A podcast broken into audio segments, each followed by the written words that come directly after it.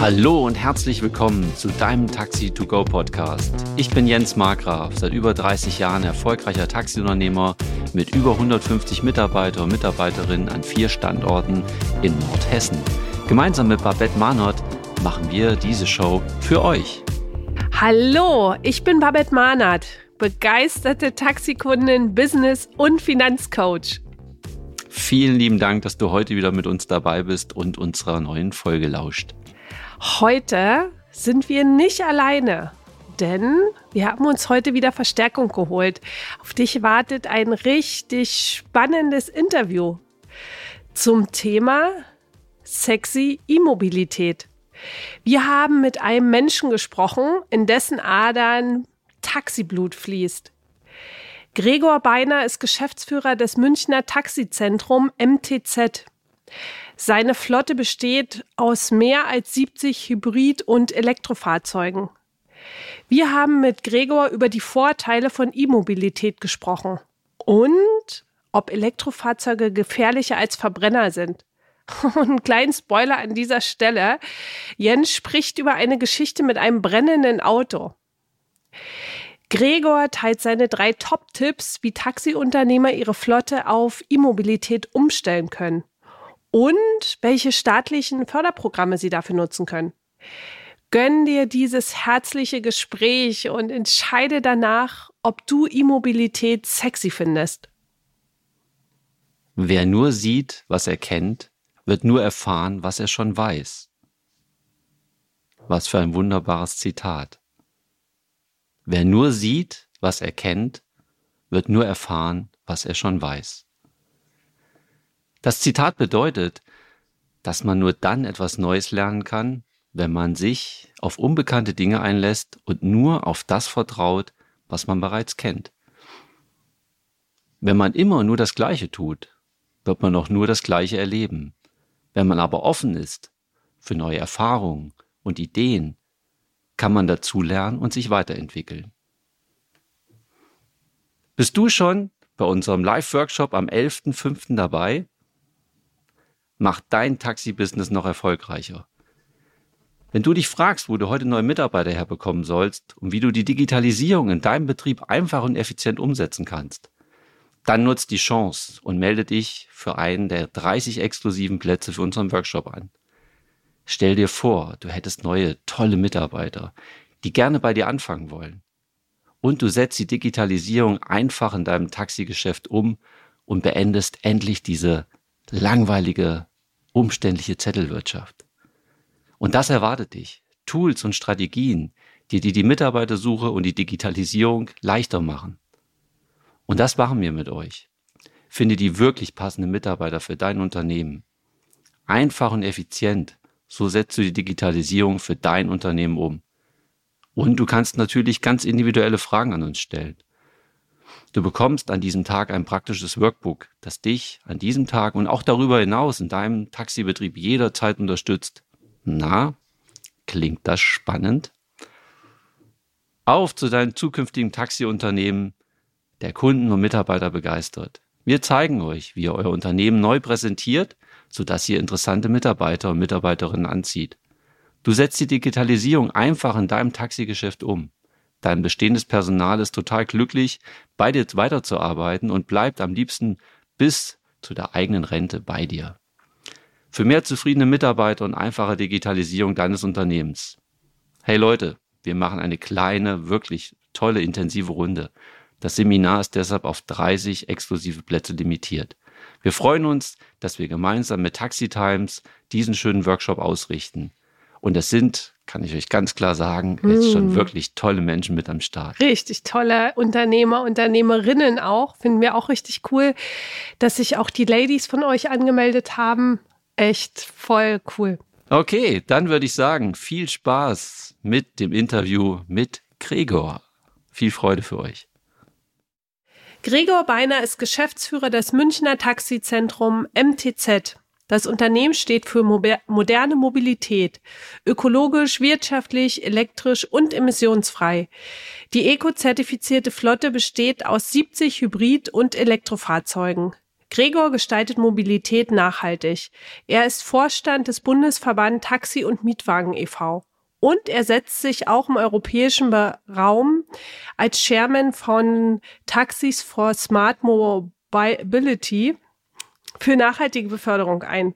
Sein Motto ist anpacken und mitgestalten, damit die nachhaltige Mobilität zur Realität wird. Gregor lebt in München. Lieber Gregor, herzlich willkommen in unserem Taxi to Go Podcast. Wir freuen uns sehr, dass du heute unser Gast bist und wir so ein bisschen über Elektromobilität sprechen. Danke, Babette. Ich freue mich auch. Hallo Jens. Hallo Gregor. Ja, auch von meiner Seite ganz, ganz herzlichen Dank, dass wir dich hier heute mal ein bisschen interviewen dürfen und wir, klar, Taxi und Elektro ein bisschen mehr erfahren. Ja, es kann losgehen, würde ich sagen. Lieber Gregor, wenn du jetzt mal so ein bisschen zurückguckst, wir haben ein sehr, sehr schönes Vorgespräch geführt, wo du uns auch so ein bisschen in deine Welt auch reingeholt hast, ne? Ähm, und wenn wir jetzt mal zurückgucken und das natürlich auch mit den ZuhörerInnen auch teilen, ähm, was waren so Meilensteine in den letzten fünf Jahren, wo du sagst, boah, krass, Alter, hätte mir das jemand erzählt? Ja, das waren Meilensteine sowohl, ähm, ja, wo ich total viel gelernt habe, als auch Meilensteine, ja, die wirklich besonders für mich waren? Babette, das ist eine schöne Frage. Also erstmal fällt mir ein die Geburt meiner Tochter, äh, die mich äh, unglaublich geprägt hat und äh, was mich jeden Tag aufs Neue beglückt. Ähm, und daneben äh, wenn ich jetzt aufs Berufsleben schaue, ist es auf der einen Seite das, was du ja in deiner Eingangsstatement schon erwähnt hast, die verschiedenen politischen Arbeiten, die ich mittlerweile äh, nachgehen darf, wo ich äh, Sichtbarkeit erzielt habe und mitgestalten kann. Das ist wahnsinnig spannend auf den verschiedenen Ebenen, gerade auch auf der europäischen. Wir hatten uns ja vorher schon darüber ein bisschen unterhalten können.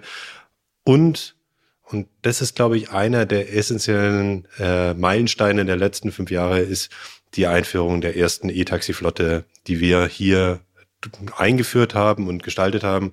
Und das ist ja in der Tat die erste E-Taxi-Flotte Deutschlands, die auch beweisen konnte, dass man es in Mehrschichtbetrieb elektrisch Taxi fahren kann und ein so ein Gewerbe, das so vielfahrend ist, ähm, elektrifizieren kann. Also das ist, glaube ich, einer der großen Meilensteine für mich und äh, die auch damit verbundenen neuen Elemente in, in, in meiner Arbeit. Früher hat man ein Fahrzeug einfach gekauft. Mit der E-Mobilität hat man eine ganzes Infrastrukturgedanken mittragen müssten. Man hat äh, das Thema Wissen ganz anders äh, eingebracht. Und deswegen bin ich sehr froh, äh, dass diesen Weg gegangen zu sein und auch diese, diese Zeit mitgeleben zu dürfen, ja. Meilenstein Elektromobilität ich meine, es ist ja nicht nur Elektromobilität, sondern auch, wie du damit umgegangen bist. Ähm, wie ist der Gedanke aufgekommen, überhaupt sowas zu starten? Naja, Jens, im Endeffekt äh, gehen wir den Weg schon relativ lange in Form von, wie können wir in unserem Betrieb äh, CO2 einsparen. Vor mehr als zwölf Jahren haben wir mit Hybridfahrzeugen begonnen, Erdgasfahrzeuge auch ausprobiert, wie es funktioniert und ähm, sind leider mit Erdgasfahrzeugen ein bisschen auf die Nase gefallen. Mhm. Die haben einfach nicht gehalten. Also okay. das ist so unsere Geschichte dahinter. Das heißt, die Wirtschaftlichkeit war nicht so genial mit denen. Ne? Also anfangs genial und dann relativ schnell nicht mehr genial. Der vollkommen okay. richtig. Und den Weg äh, sind wir einfach stringent weitergegangen. Wir haben mehr und mehr die Dieselfahrzeuge ausgeflottet und für uns war dann 2018 mehr oder minder der notwendige nächste Schritt äh, die E-Mobilität, wobei wir uns davor schon damit auseinandergesetzt haben und versucht haben, wie können wir diesen Weg gehen. Und 2018 war dann die Chance endlich da, äh, die richtigen Fahrzeuge zu haben, mit der richtigen Reichweite, mit dem richtigen Raumangebot äh, und dem richtigen Gesamtkonzept um die E-Flotte dann einzuflotten. Und dazu muss ich sagen, und das ist, glaube ich, auch eine Bestätigung dessen, welchen Weg wir gehen, wir konnten in den letzten zwölf Jahren unseren Flotten CO2-Ausstoß um über 75 Prozent reduzieren.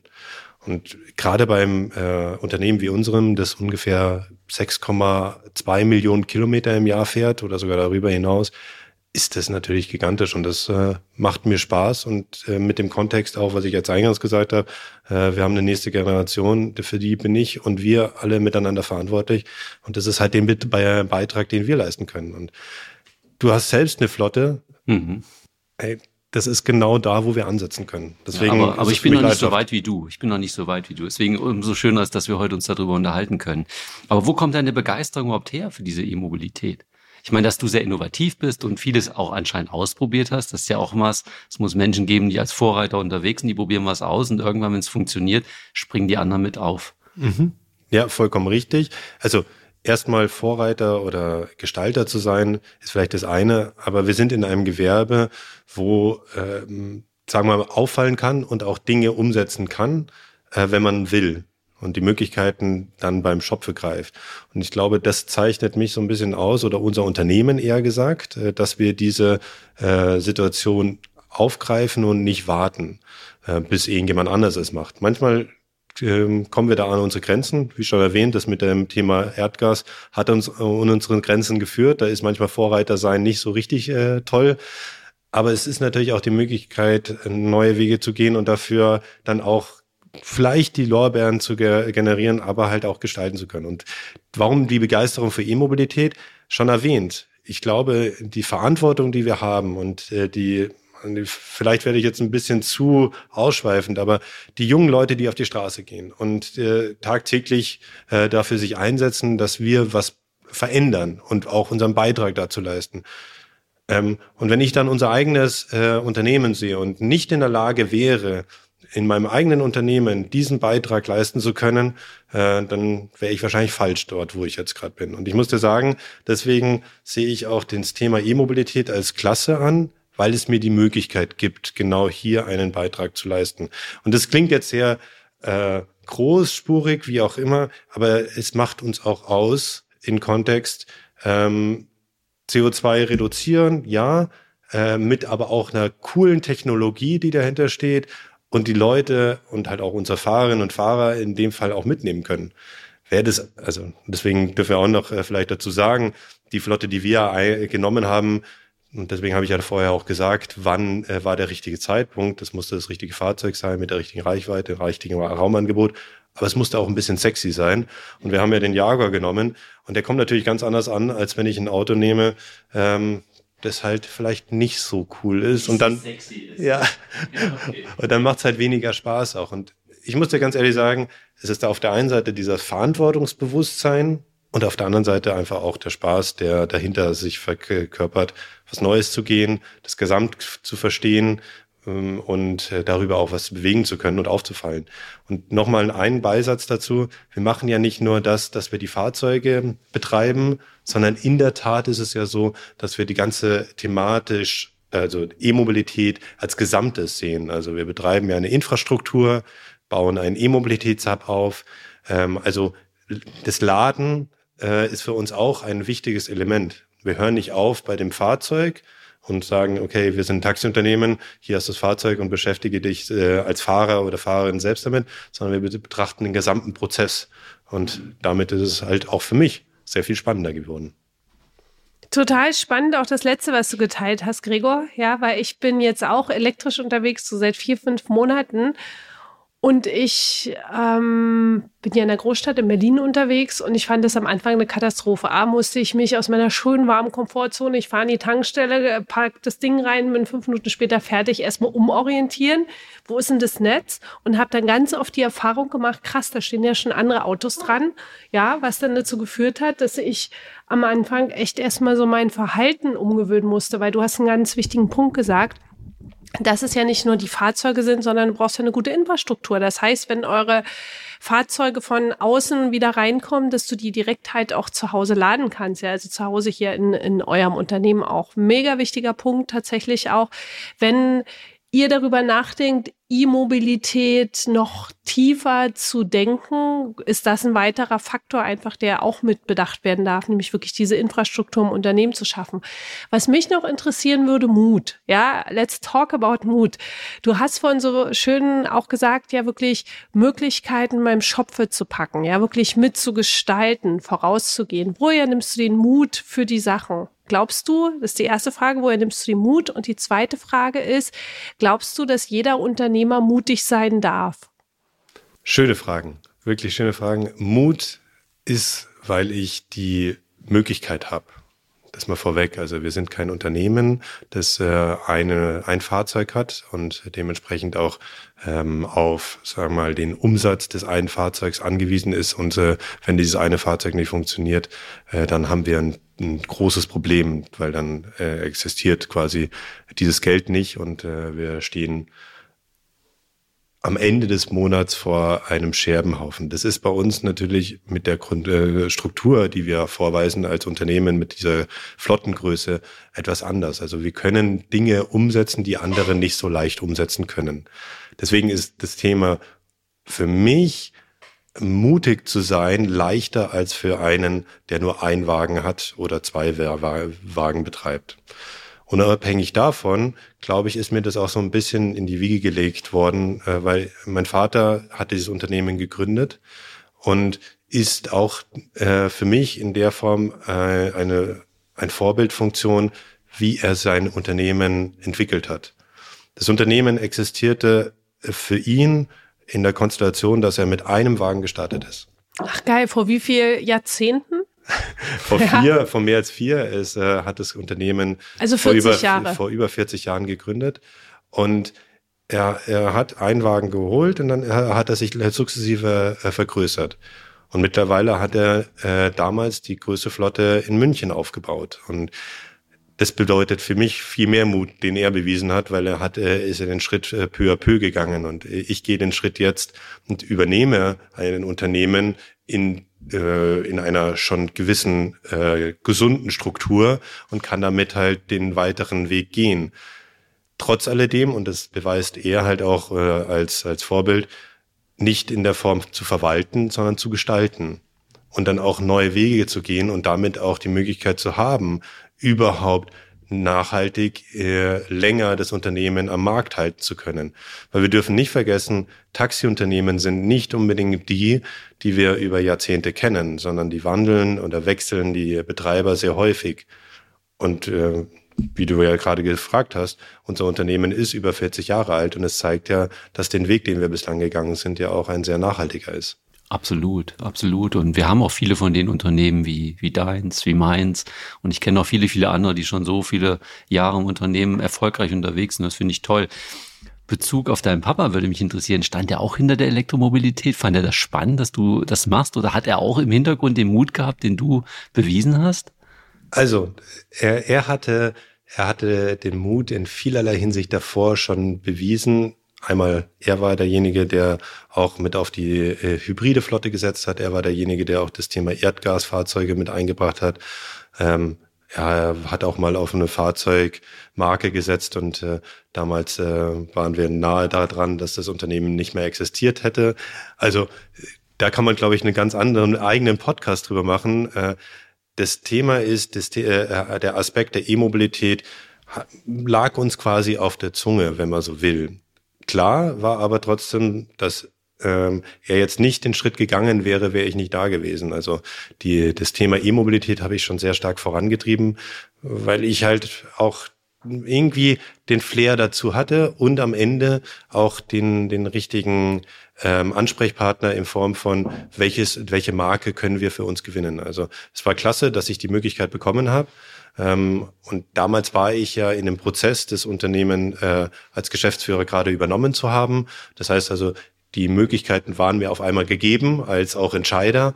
Ähm, und er hat das mitgetragen, ja. Ähm, und wir sind damit auch eine gute Richtung gegangen und können auch jetzt äh, meiner Meinung nach und das, was uns auch so zurückgemeldet wird, auf äh, positive Erfahrungen zurückblicken. Auch wenn die Corona-Zeit, das muss man sagen, für uns natürlich nicht einfach war. Was macht aus deiner Sicht Elektrofahrzeuge attraktiver als so die herkömmliche Flotte? Da gibt es mehrere Punkte zu nennen. Also einmal ist es, und ähm, das ist ja, glaube ich, das, was ich eingangs gesagt habe, einfach, dass die Fahrzeuge keine Emissionen ausstoßen und äh, damit auch äh, den wichtigsten Beitrag äh, für eine nachhaltige Mobilitätswende leisten. Der andere Punkt ist, und das ist ja wichtig für unser Be äh, Betrieb, sie haben keine Verschleißsituation, äh, also zumindest nicht die, die wir aus den herkömmlichen Fahrzeugen kennen. Äh, sie ein Verbrenner, ein Dieselfahrzeug, ähm, der äh, gang, äh, gängigen Marke, da kommen wir alle 30.000 Kilometer circa und wechselt äh, die Bremsklötze. Und dann kommen irgendwann auch die Bremsscheiben. Ich sagte bei den Fahrzeugen, die wir fahren, die Elektrofahrzeuge, da wird dir bei 400.000 Kilometern noch keinen Bremsklotz äh, ne, kommen und äh, den musst du auch dann nicht auswechseln. Das heißt also, du fährst viel, viel länger mit dem Satz und hast auch dementsprechend äh, erstmal die Kosten nicht für dieses Produkt, also diesen Bauteil und auf der anderen Seite auch nicht diese Standzeit. Der zweite Part ist der Service. Du musst die Fahrzeuge nicht so häufig in den Service schicken, äh, wie das bei Verbrennern der Fall ist. Damit äh, sparst du die Zeit, gerade für Taxifahrer und Unternehmer natürlich extrem relevant, weil jede äh, Minute, jetzt gehe ich sehr, sehr stark in das Thema rein, ist verlorene Minute, wo du keinen Umsatz generierst. Und wenn das Auto in der Werkstatt steht, dann steht es in der Werkstatt. Dann und das ganze Konzept äh, bricht sich ja runter, wie auf diese, äh, neumodisch gesagt, auf den Total Cost of Ownership. Wenn du das Fahrzeug runterrechnest und das Verhältnis vergleichst zu einem Verbrenner, ähm, dann kommst du über die Gesamtlaufzeit von dem, was wir im Taxigewerbe halt fahren, äh, auf einem besseren äh, finanziellen, äh, wirtschaftlichen äh, Bereich. Und deswegen äh, würde ich sagen, einmal ist es dass er die schon der positive Beitrag durch die Nicht-Emissions-Situation. Äh, ähm, äh, Zweitens durch äh, die Situation, dass die Fahrzeuge weniger Standzeiten haben und dann auch im laufenden Prozess einfach wirtschaftlicher sind. Und jetzt kommt ein wesentlicher Punkt und das ist das Tagtägliche. Wir haben davor gesprochen, es muss irgendwie Spaß machen und sexy sein. Und äh, ich sag äh, euch, äh, und Babette, vielleicht äh, äh, verbesserst du mich, aber ich hoffe, du, du bestimmst mir zu, das Fahren macht unglaublich Spaß. Und äh, ich mag dieses Thema der, der durchgehenden Beschleunigung, das Dahinkleiten. Das ist nicht nur toll für den Fahrer oder die Fahrerin, sondern am Ende auch für die Kundinnen und Kunden, die da hinten sitzen. Und deswegen ist das Gesamtpaket äh, fürs Taxi, glaube ich, ein sehr, sehr zielführendes und auch nachhaltig zukünftiges. Ja, absolut. Als ich angefangen habe mit Elektrofahrzeugen, ja, habe ich musste ich mal gucken, ist es noch an? Fährt es noch? Oh Gott, was ist, wenn es jetzt ausgegangen ist? Ja, weil du einfach keine Geräusche hast. Ja. Vielleicht noch ganz kurz eine Geschichte, die erzähle ich immer wieder gerne dazu.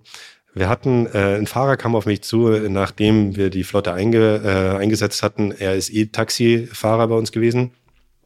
Der ist mittlerweile nicht mehr bei uns Unternehmen, der macht was anderes. Aber der kam und hat erzählt, Du Gregor, ich hatte eine Story und zwar sehr lustig. Ich hatte eine ältere Dame, die ist bei mir hinten eingestiegen und dann sind wir losgefahren und dann hat sie mich irgendwann gepackt und hat gesagt, äh, junger, junger Mann, junger Mann, wir müssen umkehren. Und er so, ja, wieso, wieso? Ähm, ich glaube, ich habe mein Hörgerät vergessen. Und er so, wie, wie kommen Sie denn darauf? Ja, ich höre das Fahrzeug nicht. Und dann sagt er, ja, nee, Sie sitzen immer im Elektroauto. Das ist leise. Und das ist, glaube ich, auch noch der zusätzliche Beitrag, den wir leisten. Nicht nur diese Gestank, der in den Städten ist, sondern in der Tat, äh, dass die Fahrzeuge so leise sind und damit auch einen Beitrag in der Konstellation leisten. Noch mehr Genuss. Ja. Deine, deine Fahrer und Fahrerinnen, die, die lieben das schon, aber ich vermute auch, dass du auch digitale Fahrer hast. Das heißt, welche, die halt, ne, das kennen wir von den Verbrennern, Manche Autos kommen nach 30.000 Kilometer zum Bremsbelagwechsel rein, aber wir haben manchmal auch Fahrer, da kommen die Autos schon nach 15.000 Kilometer rein. Wie ist das in der Elektromobilität? Hat sich das verändert? Weil ich kann mir vorstellen, dass durch dieser Fahrspeis, den die Menschen haben in den, in den Fahrzeugen, dass auch viel ausprobiert wird. Ja, man kann ja auch nicht an der Ampel, wenn man da neben einem steht, auch mal richtig Gas geben ist es dann auch trotzdem so, dass ich echt noch wirtschaftlich damit unterwegs bin? Müssen die Autos öfter rein? Oder sind die Fahrer alle so gut geschult, dass die halt auch wirklich das genießen und einfach mit dem Elektrofahrzeug gemütlich unterwegs sind. Das, was wir uns ja eigentlich wünschen. Wir wollen das Bild nach außen ja immer wieder besser machen. Und das ist natürlich toll, wenn ich ein Taxi sehe, was gemütlich, genüsslich durch die Gegend fährt, als irgendwelche, die aggressiv huben mit winkendem Fahrer, Fahrerin da drin unterwegs ist. Ja, wie ist da deine Erfahrung mit? Da stimme ich dir zu 100 Prozent zu. Äh, am Ende muss der Kunde oder die Kundin da hinten sich wohlfühlen und äh, dafür, äh, das ist unser Auftrag.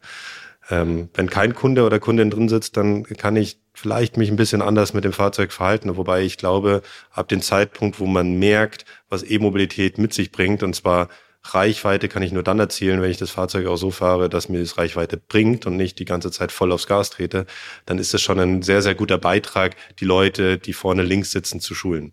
Aber ich hole mal einen kleinen Schritt vorher aus. Und zwar, was haben wir gemacht? Ähm, erstens, es ist nicht so, dass in unserem Betrieb die Leute hellauf begeistert waren, mit dem Thema E-Mobilität sich jetzt schon auseinandersetzen zu dürfen. Weil natürlich auch bei uns äh, zunächst die, äh, die Situation bestand, dass die Fahrerinnen und Fahrer gesagt haben, ja, Reichweite, ich kann nicht mehr meine Fahrt nach Stuttgart oder nach, äh, nach äh, Hessen oder auch nach Berlin fahren da hatte ich mal einen Fahrgast, äh, der war 1995, habe ich den, hatte ich den an dem Standplatz und der, der hat die Fahrt da ge, gebucht. Das passiert once in a lifetime, also, hm. aber daran wird ein gemessen. Fahrzeug gemessen. So. Ja, klar.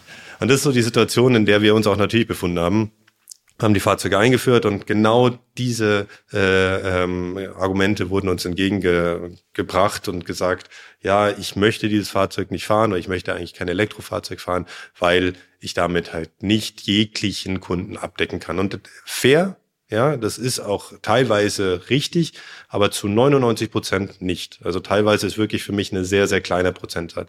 Was wir aber gemacht haben ist, und das ist gar nicht äh, so äh, im Kontext die Fahrer nur bezüglich der Reichweite zu, äh, zu schulen, sondern was wir gemacht haben, jeder, der bei uns E-Taxi fährt, bekommt eine Schulung. Und die Schulung ist ein Tag lang äh, und die äh, beläuft sich auf äh, sehr starker Theorie. Was bedeutet E-Mobilität?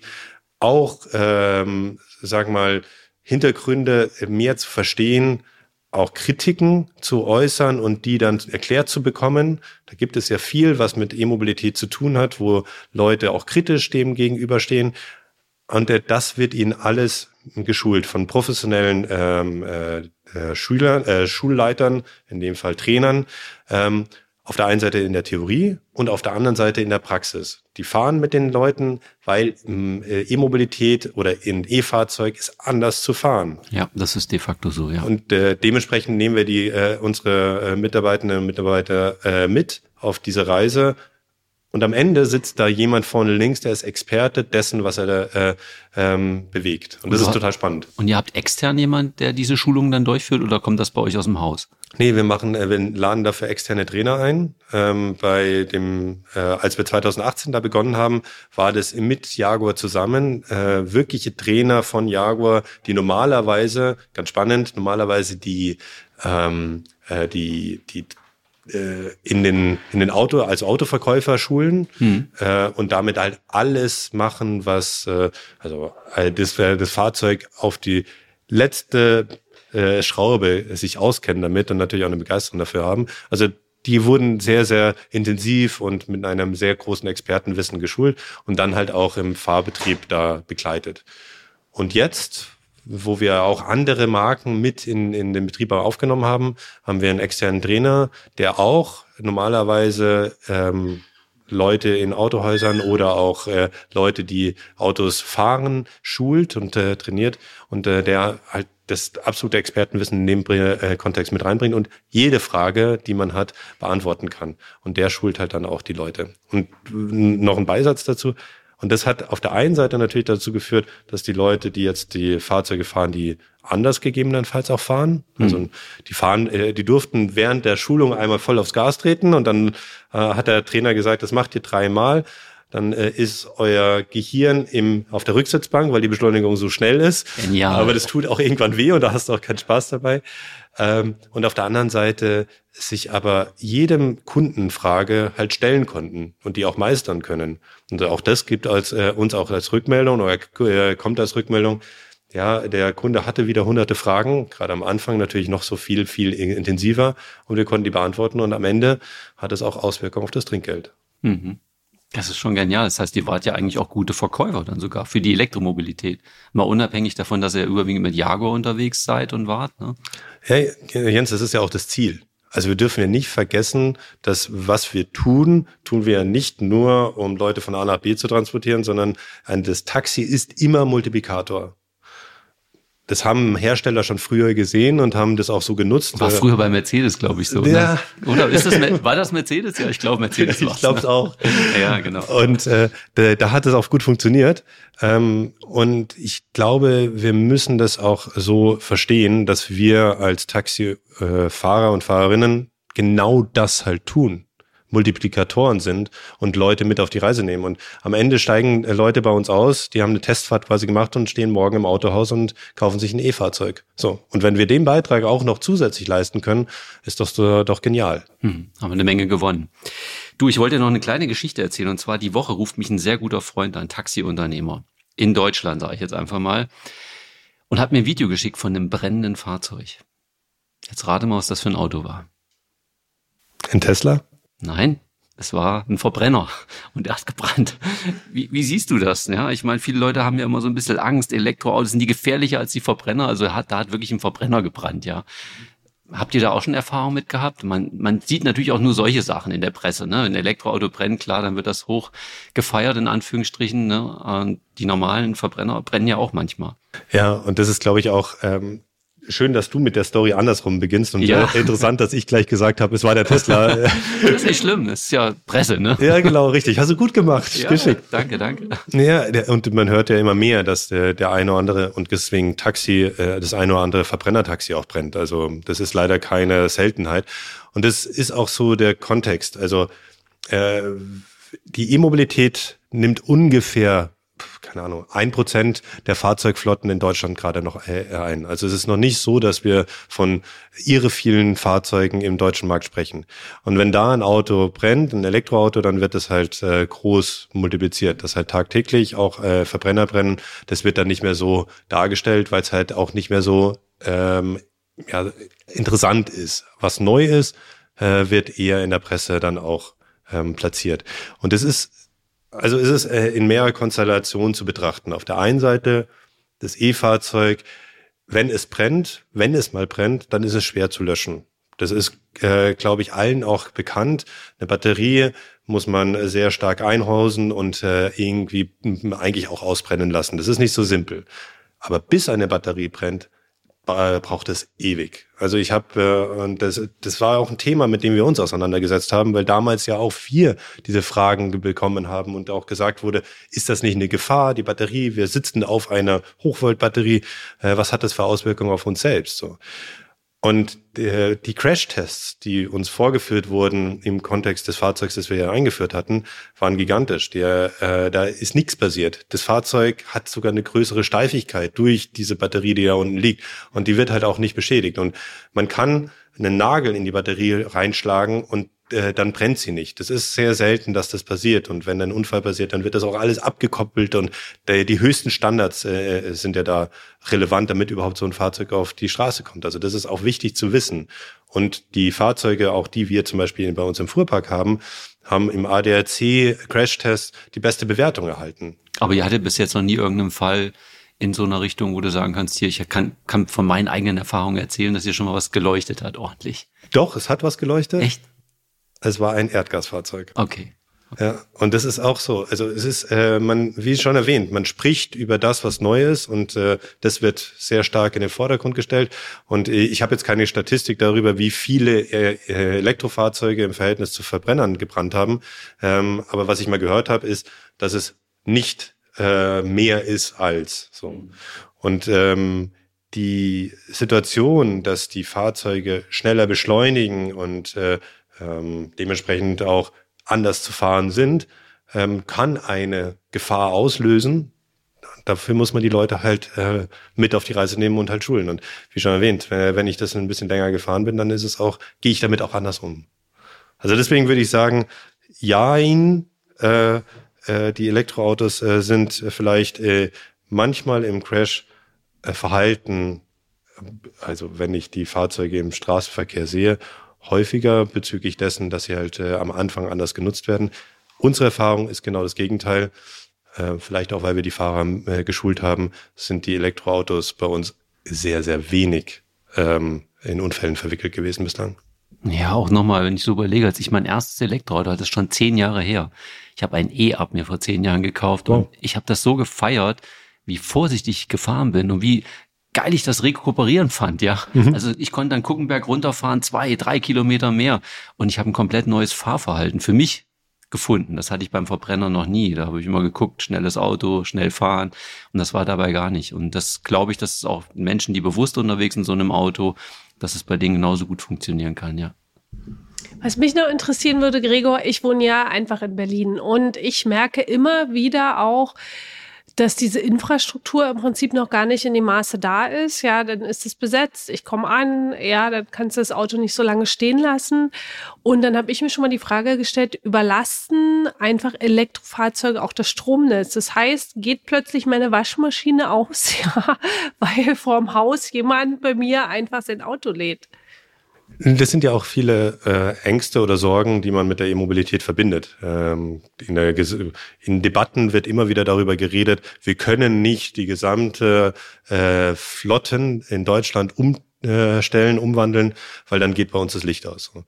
Und das ist nicht korrekt. Warum nicht korrekt? Erstens, weil wenn wir alle Fahrzeuge in Deutschland elektrifizieren würden, äh, nimmt das an Stromverbrauch, also ans Gesamtstromverbrauch, nicht mal zehn Prozent ein. Also den Stromverbrauch, den wir aktuell haben, der ist so viel gigantischer in der Industrie als äh, das, was die E-Mobilität ähm, herbeiführen würde. Der andere Part ist, und deswegen ist es wichtig zu erklären, ist der Gleichzeitigkeitsfaktor. Bedeutet, wenn wir alle gleichzeitig das Auto anstecken und alle gleichzeitig die Power aus der Steckdose ziehen würden, dann würde das Licht ausgehen. Aber jetzt schauen wir uns mal unser Verhalten an. Erstens dass äh, alle Menschen in Deutschland oder gegebenenfalls auch in einer Straße alle gleichzeitig an den Ladesäule fahren und äh, es anstecken, die ist relativ überschaubar. Und der andere Part ist, wir müssen intelligente Systeme dahinter äh, stellen.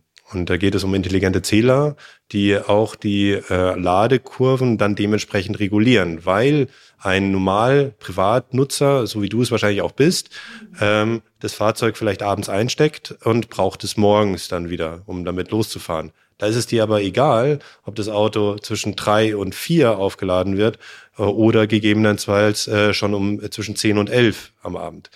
Und so reguliert sich das auch. Und äh, dahin müssen wir kommen, dass die Netze nicht überlastet werden, weil der Gleichzeitigkeitsfaktor halt eins wäre, alle gleichzeitig, sondern eher eine Verschiebung und dementsprechend ein Ausgleich stattfindet. Und dann ist es auch keine Belastung für die Netze. Und das ist zum Beispiel auch mit dem wir uns intensiv beschäftigen. Ich habe da vorher kurz davon gesprochen, dass wir einen E-Mobilitätshub hier aufbauen, wo wir die Ladeinfrastruktur, die wir äh, schon selbst nutzen, erweitern, öffentlich anbieten und dementsprechend einen breiten Spektrum an Kunden die Möglichkeit geben, sich zu elektrifizieren, aber immer mit dem Fokus schnell laden, wo die Belastung des Netzes viel größer ist. Bedeutet, ähm, ich habe euch vorher mal unsere Ladesäulen gezeigt und gesagt, eine Ladesäule verbraucht so viel Strom theoretisch wie ein Hochhaus. Und das ist natürlich dann auch eine gewisse Belastung. Wenn wir aber hinkommen und eine Intelligenz dahinter bauen und zu sagen, es kommen mehrere Fahrzeuge, die gleichzeitig laden wollen, aber jeder dieser Kunden hat einen anderen Anspruch, wann er wieder losfahren will. Und wenn wir den abfragen und dem Kunden dann äh, äh quasi das beste Produkt anbieten, das er braucht, dann ist es auch keine Belastung fürs Netz, weil, wie schon erwähnt, der eine möchte nach 20 Minuten wieder los, aber der andere möchte erst nach einer Stunde und der dritte möchte erst nach zwei Stunden wieder los und dadurch reguliert sich das. Also dementsprechend habe ich persönlich überhaupt keine Bedenken davor, äh, die komplette Flotte in Deutschland zu elektrifizieren oder auch darüber hinaus. Wir müssen halt nur damit intelligent umgehen. Kannst du mir aus der Praxis kurz mal so ein bisschen erzählen, wie oft die Autos auch hier zu euch reinkommen? Ich meine, du bist ja hier mitten in München. Ähm, das heißt, ihr habt kurze Wege, um auch hier bei euch direkt nachzuladen. Nur mal für die, für die ganzen Kollegen draußen, ne, die vielleicht über so eine Umstellung nachdenken.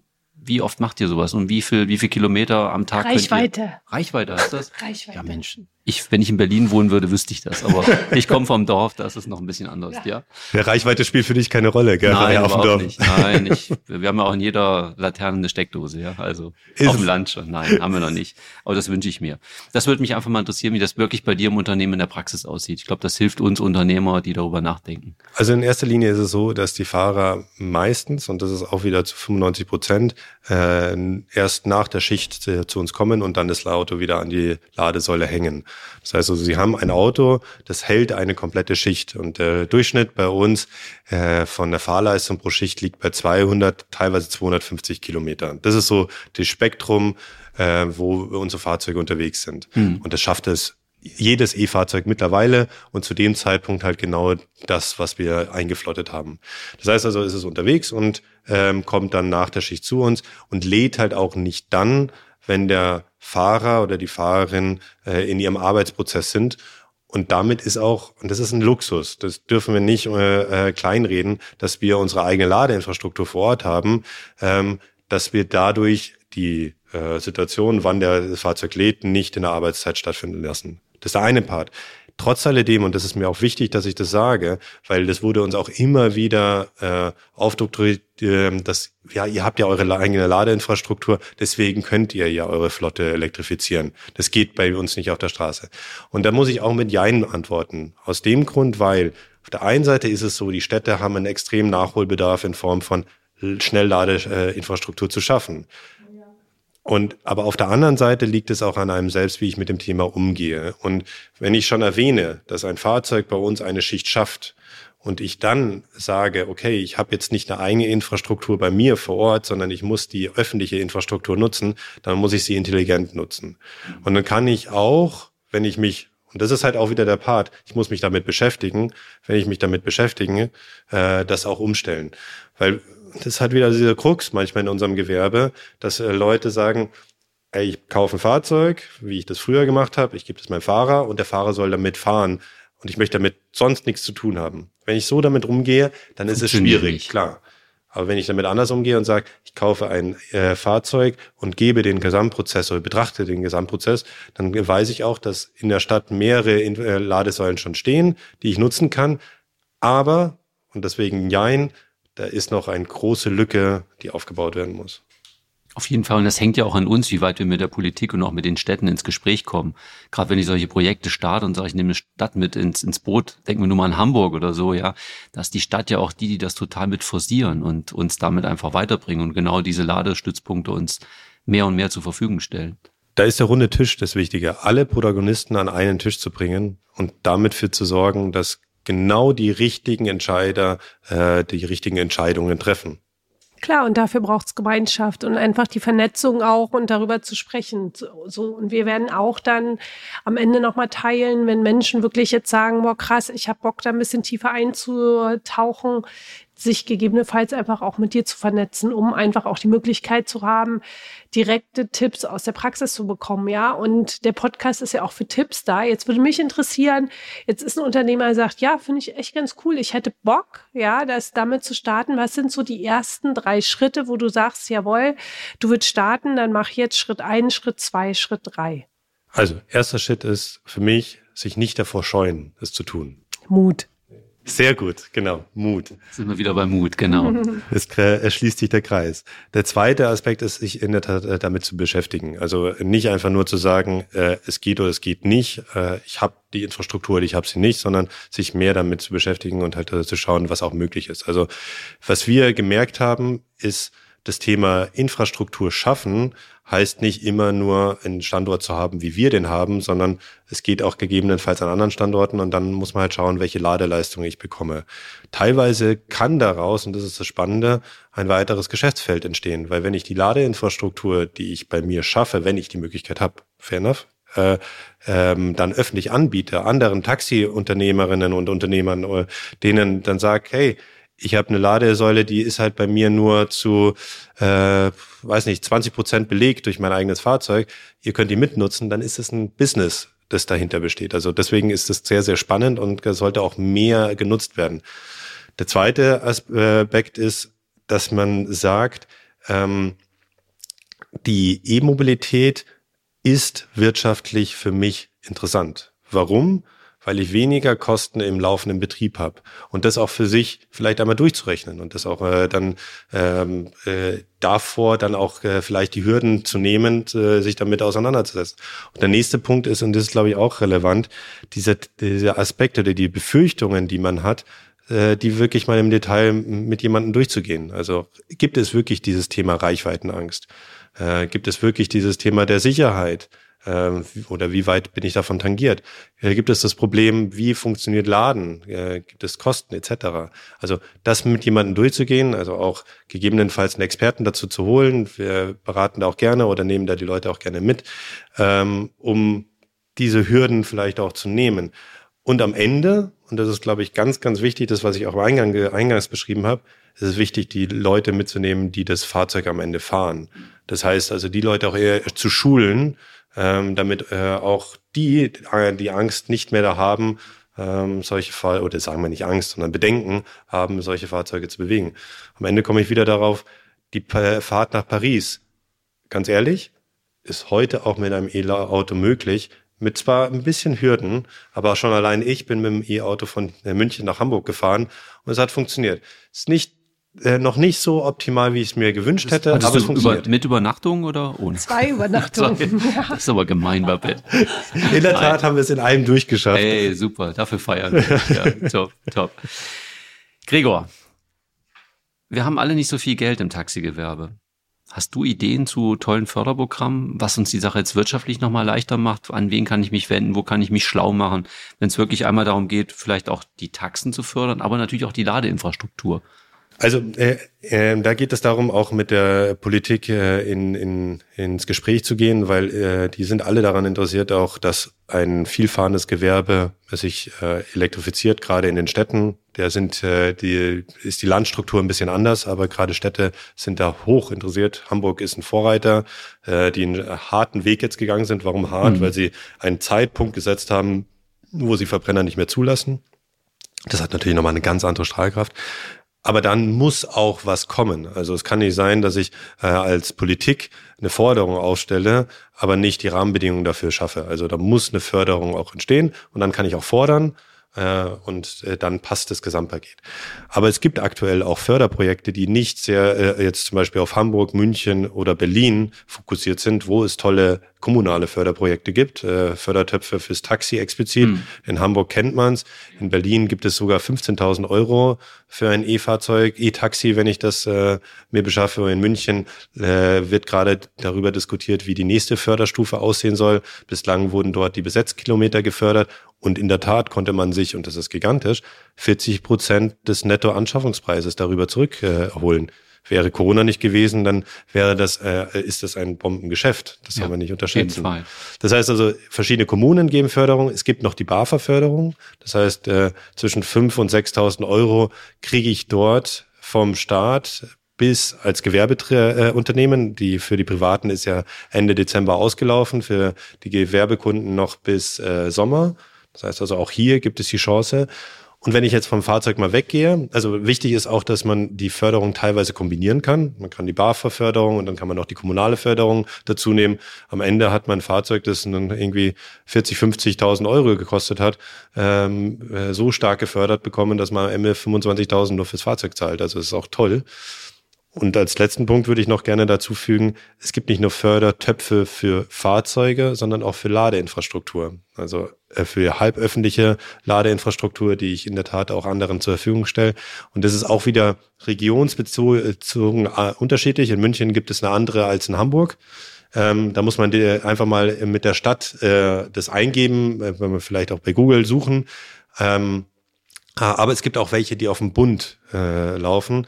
Da äh, gibt es die Nau GmbH, die sich äh, sehr stark darum äh, gekümmert hat, diese Fördertöpfe zu verwalten, aber einfach auch ähm, auf die Bundesseiten zu gehen und äh, diese Fördertöpfe zu nutzen, die jetzt auch wieder neu aufgelegt werden. Also deswegen kann ich euch nicht genau den Fördertopf jetzt nennen, weil die sind gerade äh, im sich neu konstituieren und neu entwickeln. Cool, das wäre nämlich meine Frage gewesen. Wenn jetzt jemand konkret wirklich das auch wissen möchte, sucht er, geht er in seine Suchmaschine, gibt ein Förderung, äh, staatliche Förderung für Fahrzeuge oder für Ladesäulen für Bundesland XY, ja, um dann da die besten Ergebnisse zu bekommen. Also das wäre jetzt der nächste konkrete Schritt, um zu gucken, ist in dem Bundesland, wo ich aktiv bin, einfach Förderung, die ich nutzen kann. Richtig. Und teilweise sind die äh, sehr komplex das ist leider so. Gerade die Bundesfördermittel werden nicht äh, mit einem äh, One-Pager oder Einseiter äh, beantragt. Das ist leider so. Die sind etwas komplexer, kann man sich auch Hilfe holen und die Beratung werden häufig mit gefördert. Also wenn ich einen Berater wirklich dafür für die den Umstieg äh, für die E-Mobilität etc. mir hole, dann äh, wird der auch mit finanziert. Äh, wichtig zu wissen. Und der andere Punkt ist, ähm, dass die kommunalen Fördermittel, also jetzt gerade wenn ich auf die E-Taxi-Förderung in Hamburg und München eingehe, sehr simpel gestaltet sind. Das heißt, da ist es in der Tat ein Einseiter, maximal Zweiseiter. Äh, ich muss die Fahrzeuge an, äh, angeben, die ich halt gefördert sehen will, ein Angebot einreichen über den Kaufpreis äh, und äh, die gewisserweise ein paar ähm, Regeln befolgen ähm, und eine Unterschrift untersetzen, mein Unternehmen noch draufsetzen und schon habe ich die Förderung. Also das ist teilweise wirklich so simpel gelöst, ähm, dass es für jeden machbar wäre. Boah, stark. Machbarkeit finde ich auch mal total wichtig, weil warum gehen Menschen nicht los?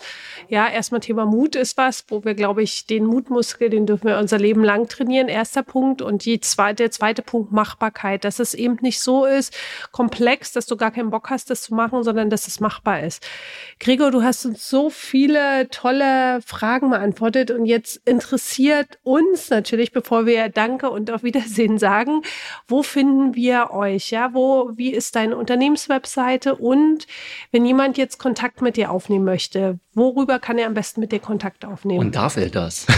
das ist eine wichtige Frage. Gregor ist viel beschäftigt ne? und dein Tag hat auch nur 24 Stunden. Habe ich mal gehört, habe ich mal gehört. Ähm, grundsätzlich darf das, also jeder kann mich anschreiben und dann äh, muss man schauen, wie äh, ein Zeitslot dafür zu finden ist oder halt auch, dass man das zusammenführt. Also erstmal bin ich auf LinkedIn zu finden. Ähm, das ist eine Plattform, wo ich persönlich dann quasi dastehe. Äh, unter anderem äh, ist aber auch äh, über unsere Homepage www.münchner äh, mit ue-taxi-zentrum.de ähm, unser Unternehmen zu finden oder auch einfach googeln. Und da stehen auch unsere Kontaktdaten. Gerne einfach darüber mich anschreiben. Und wenn Fragen sind, dann versuchen wir die zu beantworten oder auch darauf zu verweisen, wer der richtige Ansprechpartner in dem Kontext wäre. Ja, perfekt. Das verlinken wir auch alles in den Show Notes. Das heißt, wenn ihr sagt, boah, cool, Gregor, fanden wir mega inspirierend, geht er unter die Show Notes, dann seid ihr direkt auch auf den Seiten von Gregor auch und könnt mit ihm Kontakt aufnehmen. Mega Gespräche, mhm. oder? Danke. Absolut. Echt. Also da ich ja Struktur liebe, ne, fällt mir krass noch eine Frage ein. Ja. Eigentlich sind mit den Fragen zwar schon durch, die aber. Sind schon durch. Aber ich frage trotzdem noch. ja. Gregor, darf ich noch eine Frage stellen? Sehr, sehr gerne. Würdest du den Weg nochmal gehen mit der Elektromobilität? Definitiv. Okay, danke dir.